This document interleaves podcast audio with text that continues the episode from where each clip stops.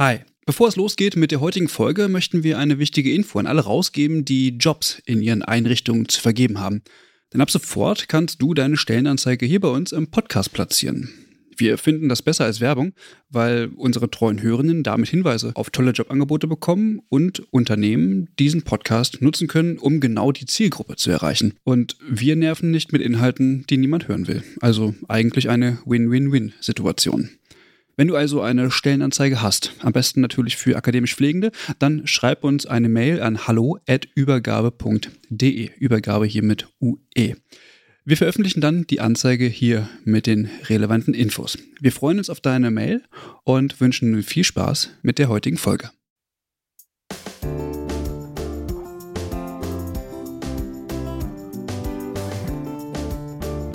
Herzlich willkommen zu einer neuen Folge des Pflegeupdate. Heute ist schon Folge 46 und ja, ich sitze wieder nicht alleine hier. Ähm, mit mir dabei sind Michelle. Hallo Michelle. Hallo Lukas. Und der Max. Hi Lukas, wir haben uns ja gerade auch quasi noch im Nachtdienst gesehen. Jetzt sitzen wir hier schon wieder. Ja, so könnte man sagen. Äh, Max und ich haben die Nächte miteinander verbracht, könnte man, so könnte man es sagen. Ja, schön wieder von euch beiden zu hören. Ich hoffe, es geht euch gut. Ähm, ja, wir haben heute wieder sehr spannende Themen für euch vorbereitet. Max, magst du mal ganz kurz zusammenfassen, was wir dabei haben? Mit dabei haben wir heute das Pflegestutg. Das äh, ist wirklich unaussprechlich. Ist das Pflegestudiumsstärkungsgesetz. Da erzähle ich gleich ein bisschen was zu. Außerdem haben wir dabei erneut das Thema Streik. Äh, ja, und ein paar Kurznachrichten hat Lukas auch mal wieder vorbereitet. Das klingt alles sehr spannend. Und ich würde sagen, wir legen einfach los. Und für euch zu Hause viel Spaß bei der Folge. Max, ähm, magst du uns einmal denn erklären, was es mit diesem unaussprechlichen Gesetz so auf sich hat? Ja, das äh, Pflegestudiumsstärkungsgesetz, kurz PfleStutSt G, wirklich seltsamer Name, ist äh, die Reaktion auf die Forderungen der Pflegeverbände und der Bundesratsentschließung zur Vergütung von primär qualifizierenden Pflegestudenten, Studentinnen. Das bezieht sich sowohl auf die bereits immatrikulierten Studierenden als auch auf diejenigen, die jetzt demnächst einen primär qualifizierenden Studiengang aufnehmen wollen. Zurzeit liegt das äh, Pflegestudierendenstärkungsgesetz als Referentenentwurf bei den Bundesländern und den verschiedenen Verbänden und den beteiligten Regierungsressorts, um eben aktuelle Stellungnahmen einzusammeln und dann relativ zeitnah ein Gesetz daraus zu, zu gießen. Genau. Ja, extrem interessant. Ähm, kannst du uns einmal einen kurzen Einblick geben, wie die Finanzierung der Pflegeausbildung Stand jetzt so ist? Der aktuelle Stand bei der Finanzierung der Pflegeausbildung ist gar nicht mal so einfach zu erklären. Deswegen habe ich euch da am Beispiel von NRW mal eine Abbildung in den Shownotes verlinkt.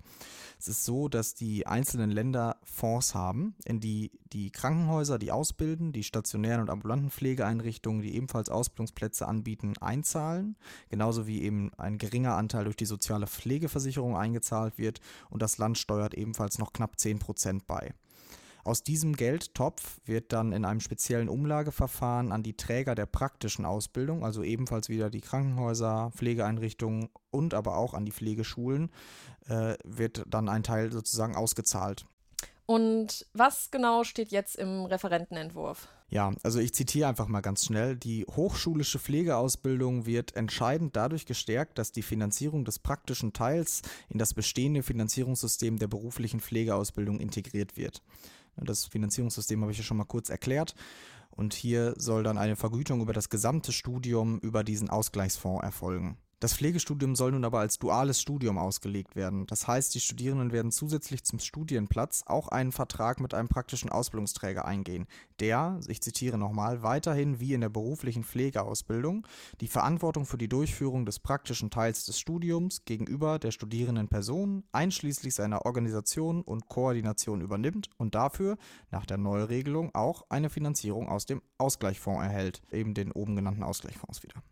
Die Hochschule hingegen trägt weiterhin die Gesamtverantwortung für die Koordination der theoretischen und praktischen Lehrveranstaltungen, genauso auch für die Praxisansätze. Über diesen Gesetzesentwurf wünscht man sich jetzt, mehr junge Menschen für ein Pflegestudium begeistern zu können, denn zurzeit studieren, man schätzt ungefähr 500 äh, Studierende pro Semester, also ungefähr 1500 sollten, sind im Moment davon betroffen. Diese theoretischen Lehrveranstaltungen der Hochschulen hingegen werden äh, immer noch über die Länder weiterfinanziert und nicht über den Ausgleichsfonds.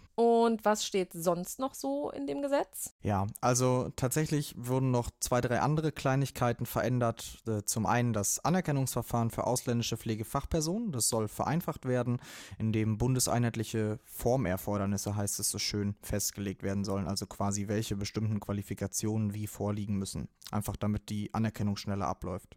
Außerdem wurden explizit digitale Unterrichtsformate ins Pflegeberufegesetz aufgenommen und es sollen auch die digitalen Kompetenzen in den Lehrplan aufgenommen werden. Und in den Prüfungsbedingungen hat sich etwas getan, diese sollen transparenter werden, also wie viele PrüferInnen müssen anwesend sein, äh, welche Person darf die Entscheidung treffen. Ähm, genau, also einfach noch so ein paar Kleinigkeiten eben. Okay, Max, wenn ich das jetzt alles so höre, ähm, finde ich, geht es erstmal in die richtige Richtung. Es war ja von vornherein ein Kritikpunkt von vielen Berufsverbänden und Befürwortern des Pflegestudiums, dass dies eben nicht vergütet würde und somit man ja als Studierender einen Nachteil gegenüber der, den Auszubildenden der Pflege hatte. Gibt es denn auch Kritik an dem Gesetzesentwurf oder sagen die Verantwortlichen bzw. die Verbände, ja, ist alles super, jetzt haben wir das erreicht, was wir erreichen wollten? Also von den Verbänden habe ich tatsächlich keine Stellungnahmen gefunden jetzt auf die Schnelle. Ähm, allerdings habe ich äh, auf Twitter hat sich Professor Thomas Fischer von der EHS in Dresden relativ kritisch dazu geäußert. Also er befürwortet ganz generell die Förderung der Vergütung. Allerdings äh, sieht er das Risiko, dass die Gesamtverantwortung für die Studiengänge eben den Hochschulen aberkannt wird und unnötigerweise ein äh, zusätzlicher Zwischenschritt sozusagen dazwischen gebaut wird. Also zwischen Theorie und Praxis wird jetzt nochmal ein Vermittler quasi dazwischen gebaut, und zwar dieser praktische Ausbildungsträger. Dadurch sieht er einfach die Gefahr, dass der Transfer zwischen Hochschule und Praxis scheitert und damit das hochschulische Niveau des Studiums gefährdet wird. Was sich da jetzt so noch ergibt, schließlich ist es ja bis jetzt auch nur ein Gesetzesentwurf, ist weiterhin nicht klar und das werden wir auch nochmal hier aufnehmen, denke ich. Das ist der aktuelle Stand. Also die Studierenden werden eine Vergütung bekommen, die äquivalent zu dem ist, was die Pflegeauszubildenden erhalten. Wie das im Hintergrund geregelt wird mit den Hochschulen und mit der Finanzierung ganz generell, das wird sich wahrscheinlich zeigen, nachdem die Konzertierung erfolgt ist und das Gesetz veröffentlicht wird. Wir sind auf jeden Fall gespannt und bleiben für euch an dem Thema dran und vielleicht haben wir dann ja irgendwann auch Zahlen, ob die Bezahlung auch was daran ändert, dass ja mehr Leute vielleicht auch Pflege studieren werden. Kommen wir nun zum zweiten Thema.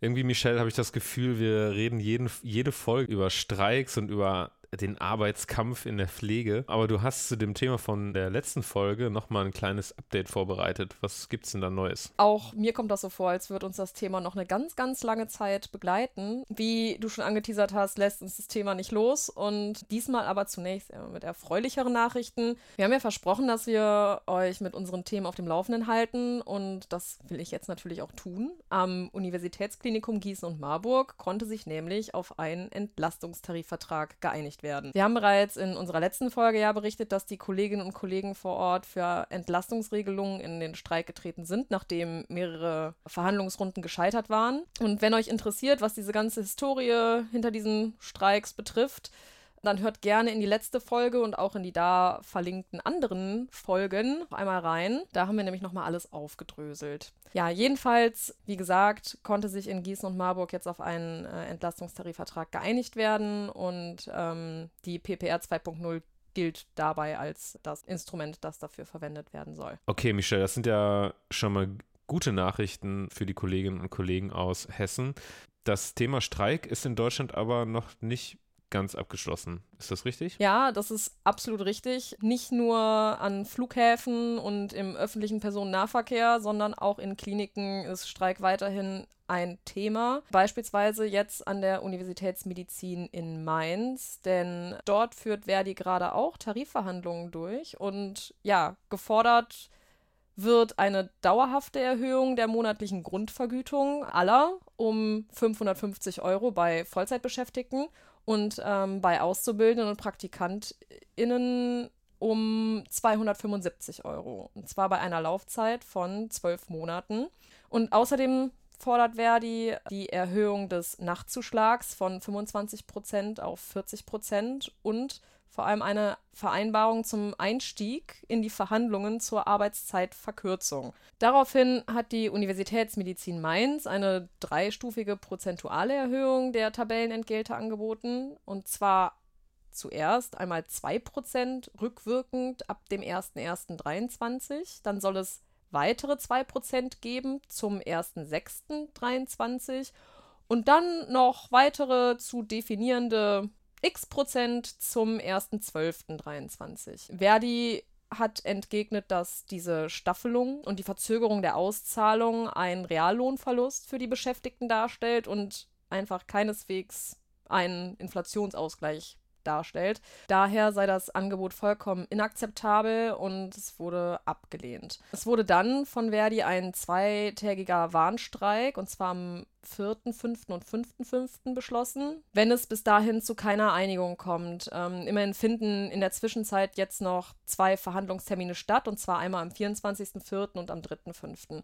Dementsprechend Streik ist angedroht. Es steht noch nicht ganz fest, ob der Streik stattfinden wird, je nachdem, wie diese Verhandlungsrunden halt ausfallen werden. Aber natürlich äh, bleiben wir hier auch dran und halten euch auf dem Laufenden, sofern irgendjemand das Thema Streik noch hören kann. Das Thema Streik ist nun wirklich häufig im Moment ein Thema. Aber naja, so ist das. Wenn das passiert, passiert's. Lukas, du hast noch ein paar Kurznachrichten mitgebracht. Was gibt's denn da? Das Statistische Bundesamt hat aktuelle Zahlen zu den Gehältern in Ausbildungsberufen veröffentlicht. Demnach liegt das durchschnittliche Gehalt eines Auszubildenden in einem Gesundheits- oder Pflegeberuf bei rund 1139 Euro brutto im Monat. Damit ist es das höchste Ausbildungsgehalt, das das Statistische Bundesamt im Referenzmonat April im Jahr 2022 erfasst hat. In Großbritannien zeichnet sich weiterhin keine Einigung in den Tarifverhandlungen für Pflegefachpersonen ab. Die Mitglieder des Royal College of Nursing, dem RCN, lehnten das Angebot der Regierung ab. Es drohen dem Gesundheitssystem in Großbritannien neue Streiks, die sich das ganze Jahr lang ziehen könnten, wenn es keine Einigung zwischen den verhandelnden Parteien gibt. Ende April soll es demnach einen ersten zweitägigen Warnstreik geben. Die DAK hat in Zusammenarbeit mit dem Forsa-Institut ihren Gesundheitsreport veröffentlicht. Der Report der Krankenkasse zeigt einen deutlichen Zusammenhang zwischen Personalmangel und Krankenstand. Zitat Ständiger Personalmangel ist kein Problem der Zukunft, sondern schon heute für fast die Hälfte der Beschäftigten Realität, sagt der Vorstandsvorsitzende der DRK Andreas Storm. Bei den Pflegeberufen zeigt sich, dass je höher die Personalnot, desto wahrscheinlicher ist es, dass Personal trotz Krankheit zur Arbeit geht. Drei Viertel der befragten Pflegefachpersonen, die im Krankenhaus arbeiten, gaben an, dass die Arbeit mit dem vorhandenen Personal nur noch unter größten Anstrengungen zu leisten sei. In der Langzeitpflege äußerten sich 65 Prozent der befragten Personen genauso. Und noch eine kleine Meldung in eigener Sache. Wir sind im Mai auf dem Junge Pflegekongress in Bochum. Mit dem Mikrofon ähm, werden wir bei den Besucherinnen und Besuchern und den Teilnehmerinnen des Kongresses auf Stimmenfang gehen und für euch aufbereiten, was auf dem Kongress alles so passiert. Das diesjährige Kongressmotto ist Nurse the System und auf dem Programm stehen interessante Vorträge und Diskussionen mit Gästinnen aus zum Beispiel der Pflegepolitik. Wir vom Pflegeupdate freuen uns, vielleicht ein paar von euch persönlich kennenzulernen und vielleicht sieht man sich ja am 11. Mai auf dem Kongress. Aus persönlicher Erfahrung kann ich nur sagen, dass es sich häufig sehr, sehr lohnt, diesen Kongress zu besuchen. Ja, das stimmt, Max. cool. Das stimmt, ich war auch schon mal da. Da sind wir schon wieder am Ende der heutigen Folge angelangt, ihr beiden. Wir haben es geschafft, Max trotz Nachtdienstüberhang. Das war tatsächlich ziemlich anstrengend. Tja, wie das so Es ist. war mir ein inneres Blumenpflücken. Ein inneres Blumenpflücken, so würde ich es Ja, auch sagen. ähm, ja, dann sehen wir uns, beziehungsweise hören uns wieder in zwei Wochen. Euch noch ein schönes Wochenende, beziehungsweise eine schöne Woche, je nachdem, wann ihr den Podcast hört. Und bis bald. Tschüss. Ciao. Tschüss.